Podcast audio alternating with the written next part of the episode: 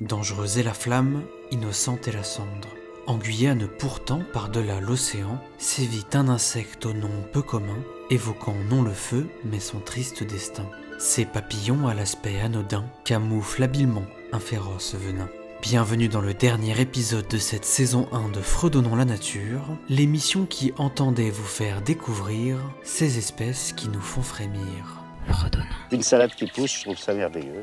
Fredonnons la nature, Partout les pucerons, pff, enfin j'ai des horreurs. un podcast Fredon France. Dans cet épisode, nous allons parler du papillon cendre, un embêtant insecte d'Amérique du Sud. Pour cela, nous sommes accompagnés de Laura de Matt Pellors. Laura de Matt-Pellors, euh, je suis la directrice de la Fredon Guyane.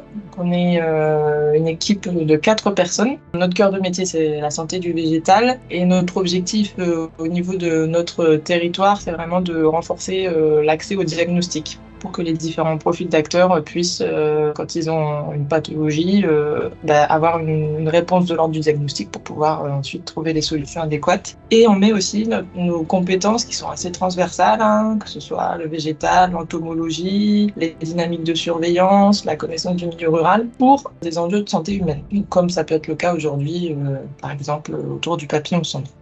Les papillons cendres font partie de ce que l'on appelle communément les papillons de nuit. A noter que cette distinction avec les papillons de jour est aujourd'hui scientifiquement obsolète. En effet, elle est basée sur une ancienne classification opposant les rhopalocères, qui tiennent leur nom de la forme en massue de leurs antennes, et les hétérocères ou papillons de nuit, regroupant toutes les autres espèces de papillons, soit 80% d'entre elles. Ainsi, ce second groupe comptait indistinctement une très grande diversité de papillons, aux formes et comportements variés, incluant d'ailleurs certaines espèces ne volant exclusivement qu'en journée. Donc il est de couleur euh, marron et, finalement assez commune. Voilà, il n'a pas de, de signe euh, distinctif très prononcé, si ce n'est que euh, la femelle est un petit peu plus grosse que le mâle, qu'elle ait des antennes plus fines. Alors ça a son importance puisque c'est cette femelle qui pose problème euh, du coup pour la santé humaine dans une logique de protection de ses œufs. Et alors euh, quelque chose qui est important en termes de répartition géographique, c'est que finalement il y a assez peu d'endroits dans le monde où il y en a. Alors il y a ce qu'on appelle le plateau des Guyanes, donc euh, Guyane française, Suriname et le nord du Brésil, le Brésil de manière élargie, le Venezuela, l'Argentine et le Pérou. Voilà, donc on n'est pas sur quelque chose qui est mondialement répandu. Comme de nombreuses autres espèces, ces papillons sont attirés par la lumière. Cette attraction s'explique vraisemblablement par leur capacité naturelle à s'orienter grâce à la Lune, distant et immobile point de repère dans l'obscurité. Malheureusement, les lumières artificielles de l'homme créent une véritable confusion. Donc euh, naturellement, c'est une espèce qui vit euh, sur le palétuvier blanc, donc euh, en milieu de mangrove, mais il peut consommer jusqu'à 24 espèces euh, botaniques. Donc en fait, il a, on va dire, un mets de choix qui est le palétuvier, mais s'il est attiré par la lumière et qu'il a besoin de manger autre chose, eh ben, il va le faire, notamment des agrumes, des goyaviers ou même certaines plantes euh, ornementales qui sont très communes en fait euh, dans les collectivités de Guyane. Le papillon cendre a un cycle de vie d'environ 3 mois qui se répète tout au long de l'année. La, femelle pond environ 200 œufs sous des feuilles euh, en général de palétuvier, donc ça va être euh, dans le milieu de la mangrove quand il n'y a pas de perturbation lumineuse. hein. Et euh, ces œufs vont mûrir pendant euh, 19 à 25 jours. Ensuite, il y a une éclosion, et au début, en fait, elles, restent groupées. Donc elles font des processions pour se nourrir tous ensemble. Donc elles peuvent faire des sérieux dégâts sur le palétuvier qu'elles rencontrent quand elles sont voilà, dans cette phase de procession. Et ensuite vient euh, bah, du coup la phase de, de chrysalide. Et le papillon en lui-même, adulte, ne vit que 5 à 6 jours. En fait, ce sont des papillons qui sont incapables de se nourrir, donc ils vivent euh, le temps qu'ils ont de la réserve en fait.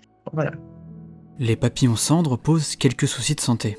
En effet, les femelles sont pourvues, sur leur abdomen, de fléchettes urticantes microscopiques qu'elles utilisent pour protéger leurs œufs en les en enveloppant. En raison des contacts directs peu fréquents que l'homme a avec les papillons ou leurs œufs, l'essentiel de la problématique sanitaire repose sur la dispersion de ces fléchettes dans l'air et sur les surfaces.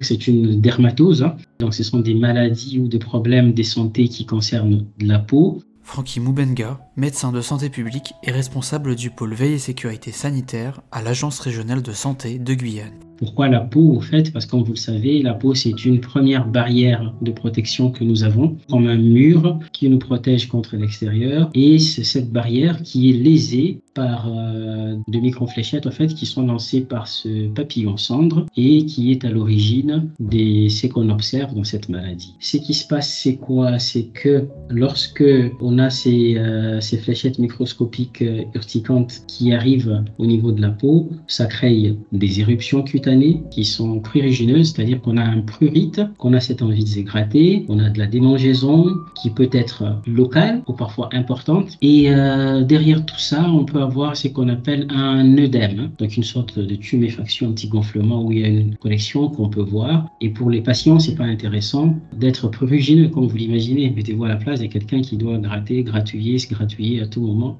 C'est inconfortable.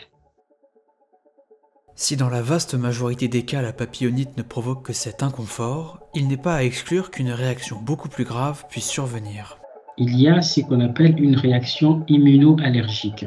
Et derrière, dans des cas hyper extrêmes, on peut avoir une réaction exagérée de l'organisme pour répondre à cette allergie. On aboutit euh, au pire des pires, qu'on craint le plus souvent, qu'on appelle un choc anaphylactique. Ça, c'est le pire de pire. Donc, ça peut se définir comme étant une réaction d'hypersensibilité brutale, violente, potentiellement mortelle hein, dans certaines situations. Ce qui est décrit hein, dans certaines situations, j'ai parle sous réserve des collègues de dermatologie, notamment notre médecin référent, euh, docteur euh, Romain Blaiseau, mais c'est quand même extrêmement rare et je ne suis pas sûr qu'il puisse y avoir des cas décrits pour la Guyane, mais dans la littérature, c'est aussi décrit et c'est le pire qu'il faut craindre dans cette situation.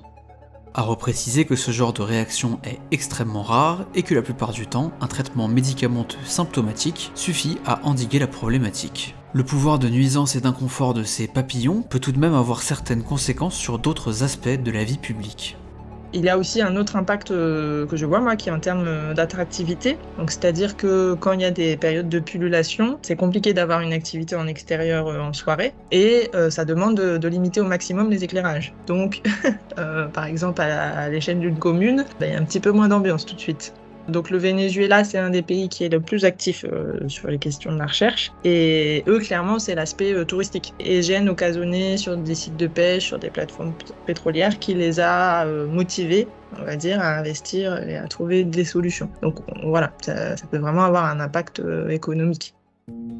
On peut alors se demander quels sont les moyens de gestion possibles contre les papillons cendres. En termes de gestion, en Guyane, il y a eu quelques tentatives hein, qui, sont assez euh, anciennes maintenant, qui datent des, années 80, qui ont toutes été euh, abandonnées, soit parce que trop fastidieuses, soit parce que les, pullulations se sont espacées, donc euh, l'enjeu, il n'y avait plus vraiment de, de besoin de s'engager autant, soit aussi parfois pour des questions réglementaires, donc parce qu'il y a eu des phases où on utilisait certains produits chimiques qui maintenant ne sont plus autorisés, euh, ou des techniques, notamment des bandages aériens, qui maintenant sont plus du tout euh, autorisés. Pour donner l'exemple du, Venezuela, hein, parce que c'est quand même celui qui c'est le pays qui s'est le plus engagé, ils font de la surveillance des chenilles dans les mangroves, ce qui est très fastidieux, et de la surveillance euh, des papillons par piégeage lumineux. Ils installent en fait des pièges lumineux en dehors des zones habitées et ils font des relevés pour voir s'il y a des arrivées de papillons qui se préparent sachant que l'émergence de, des mâles est un tout petit peu avant celle des femelles, c'est de l'ordre de quelques jours, hein. mais euh, voilà, c'est quand même un atout euh, intéressant.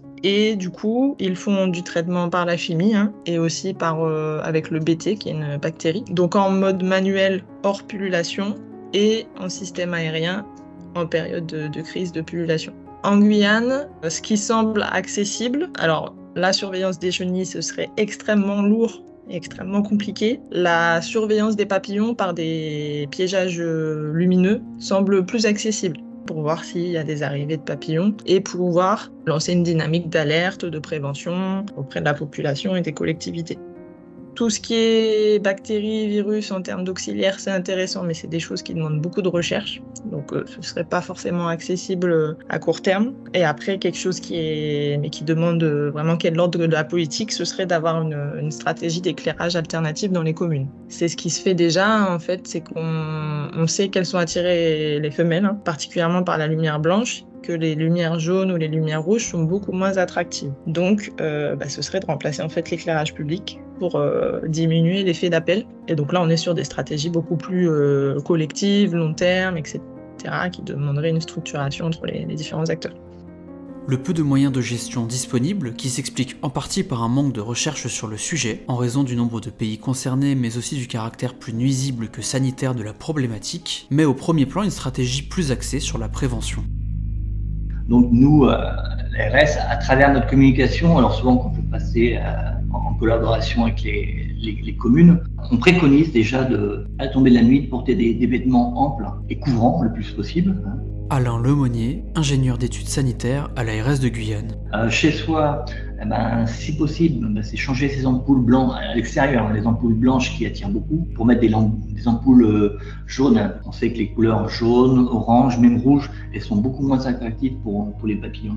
Après, il faut faire attention de bien laver fréquemment le sol et puis même passer de l'éponge, avec son éponge mouillée sur les, les meubles extérieurs. Il faut laver le linge à l'eau très chaude et puis penser à laver les moustiquaires chez soi aussi. Hein. Et puis il faut limiter les courants d'air dans la maison, même les vitres quand on se déplace en voiture, parce que quand on roule, ils peuvent rentrer aussi dans la voiture. Et puis il faut bien penser que pour les éliminer, il ne faut pas prendre du bon insecticide, parce que si on, projette de l'insecticide, ça va les, énerver un peu. Et s'ils s'énervent, le réflexe de défense, c'est de projeter ces micro-fléchettes à nouveau. Et puis il faut faire attention, une chose les, les gens ne pensent pas toujours, c'est à leurs animaux domestiques. Si on a un chien, les fléchettes vont être dessus, on va caresser le chien et on va récupérer ces fléchettes sur la peau et il suffit qu'on se frotte l'œil ou même de nouveau on sera on. De nombreux gestes à adopter qui, mis ensemble, permettent de limiter le risque d'exposition des populations aux fléchettes urticantes des papillons.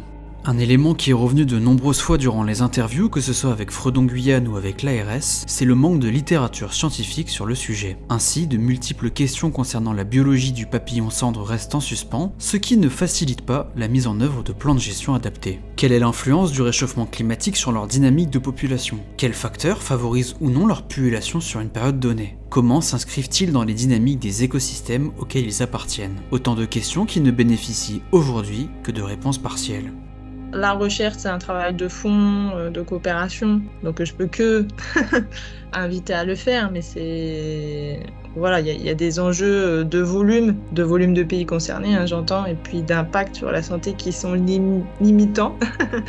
Donc, euh, je, suis un peu malheureusement pessimiste sur le, sur le sujet.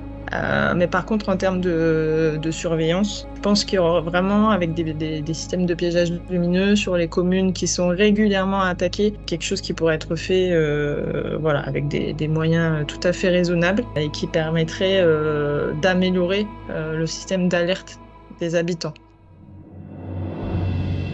Il est maintenant temps de conclure cet épisode. Le papillon cendre est un insecte d'Amérique du Sud présentant un cycle de vie de 3 mois susceptible de se répéter plusieurs fois par an. Les femelles sont pourvues sur leur abdomen de fléchettes urticantes microscopiques provoquant chez l'homme une réaction immunoallergique, s'illustrant la plupart du temps par des rougeurs et des démangeaisons. Attirés par la lumière blanche de nos villes, les papillons sont susceptibles de quitter leur mangrove et s'approcher de l'homme. Il n'existe que peu de moyens de lutte, donc l'essentiel de la gestion repose sur de la communication sur les gestes de prévention à adopter pour limiter le risque d'exposition. Il est aussi envisageable de mettre en place un réseau de surveillance via la pose de pièges lumineux, ce qui permettrait d'alerter en amont les populations susceptibles d'être exposées. Vous pouvez obtenir plus d'informations sur le papillon cendre sur le site internet de Fredon Guyane, fredon.fr Guyane, ou sur le site de l'Agence régionale de santé, guyane.ars.santé.fr. Un grand merci à Laura Demat Pellors pour sa participation et pour son précieux accompagnement dans la réalisation de cet épisode, à Laura Angelevin de Fredon Guyane, mais aussi à Francky Moubenga et Alain Lemonnier pour le temps qu'ils ont pu m'accorder.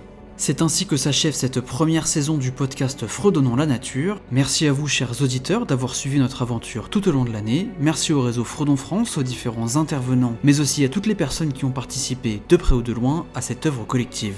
Nous reviendrons peut-être en cours d'année prochaine, mais sous un nouveau format. N'hésitez pas à nous suivre sur le compte Twitter X de l'Observatoire at Espèce Santé Ops ou celui du réseau at Fredon France pour être tenu au courant. Et moi je vous dis peut-être à l'année prochaine.